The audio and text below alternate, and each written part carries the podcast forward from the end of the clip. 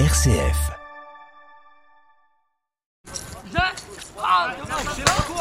15h, début de l'entraînement. Au programme du jour, conduite de balle et finition devant le but sur un terrain un peu spécial. Comparé au football, euh, le terrain sera un peu plus petit, euh, même taille un peu qu'un terrain de handball qu'on peut voir dans ce gymnase. Et là, il y aura des, barrières en sur les côtés pour la protection des joueurs. Léo Huppert est membre du staff depuis un an du club de CC Foot de Schittigheim. Ici, joueurs mâles et non-voyants s'entraînent masque sur les yeux pour garantir l'équité et se protéger. Et pour se repérer, un ballon à grelots et un système de communication bien rodé.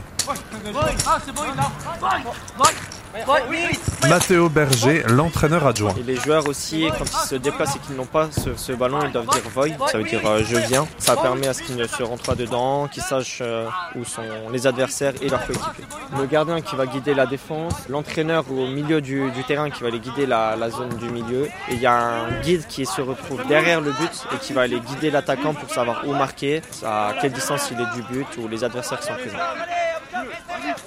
Parmi les joueurs présents à l'entraînement, il y a Ronasso, attaquant et joueur de l'équipe de France. Non-voyant de naissance, il s'épanouit dans la pratique du cécifoot. C'est un sport qui bouge en fait par rapport aux autres sports adaptés aux défis visuels. Tu dépends toujours de quelqu'un en fait, ou c'est trop statique.